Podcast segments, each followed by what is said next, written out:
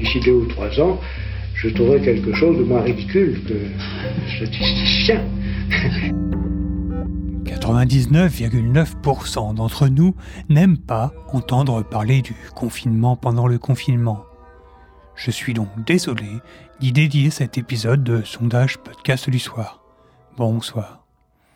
Celles et ceux qui le souhaitent peuvent être dispensés d'écoute ce soir en faisant glisser leurs doigts vers la gauche ou la droite sur leur application de balado-diffusion favorite, faisant ainsi disparaître cet épisode dans les profondeurs des internets. Je ne leur en tiendrai pas rigueur.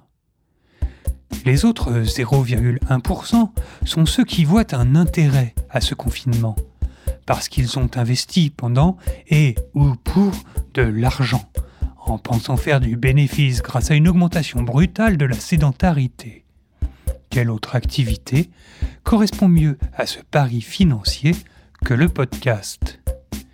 La réponse est certainement aucune. Ce soir, nous allons comprendre que la statistique assied ce raisonnement par l'imbrication de plusieurs éléments. Découvrons-les ensemble à l'aide de la loi dite du numéro 7. Il est intéressant pour cette étude de se baser sur une première partie de sondage où nous apprenons que lorsque l'on s'intéresse aux lieux où les Français écoutent des podcasts pendant le confinement, 93% des écoutes se font à domicile. 93%. Un résultat rarement atteint dans l'histoire de la statistique, si l'on nommait l'épisode précédent de ce podcast, bien entendu. Peu de situations conduisent à une répartition où l'échantillon est quasi unanime. Cependant, en pleine période de confinement, le fait que 93% des gens écoutent des podcasts chez eux semble assez logique, ma foi. Nous allons à présent dévoiler la suite du résultat de ce sondage. Quand on pense à la loi du 7, c'est évidemment que le résultat forcément restant c'est 64% en voiture, 63% dans les transports et 58% dans la rue. C'est tout sauf ce que l'on aurait pu imaginer.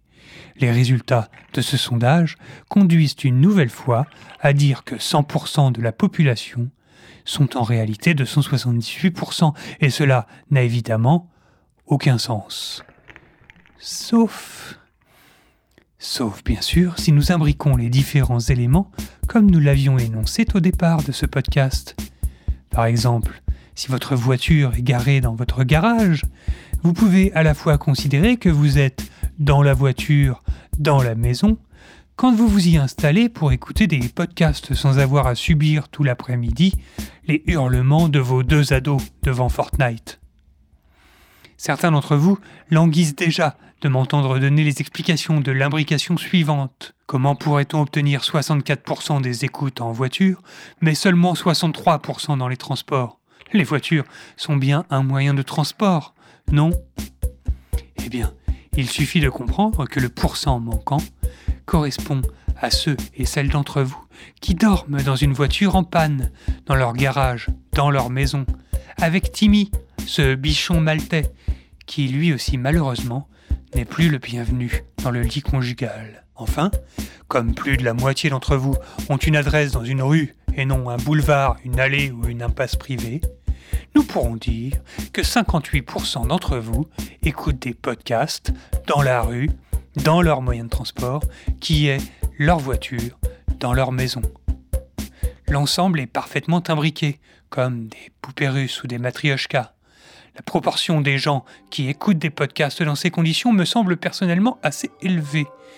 Mais qui suis-je pour oser juger vos préférences en matière de loisirs et de détente? Le mystère étant résolu, et ne voyant rien d'autre à ajouter, je vous donne rendez-vous très bientôt pour la dernière analyse podcastique de sondage podcast du soir. Bonsoir.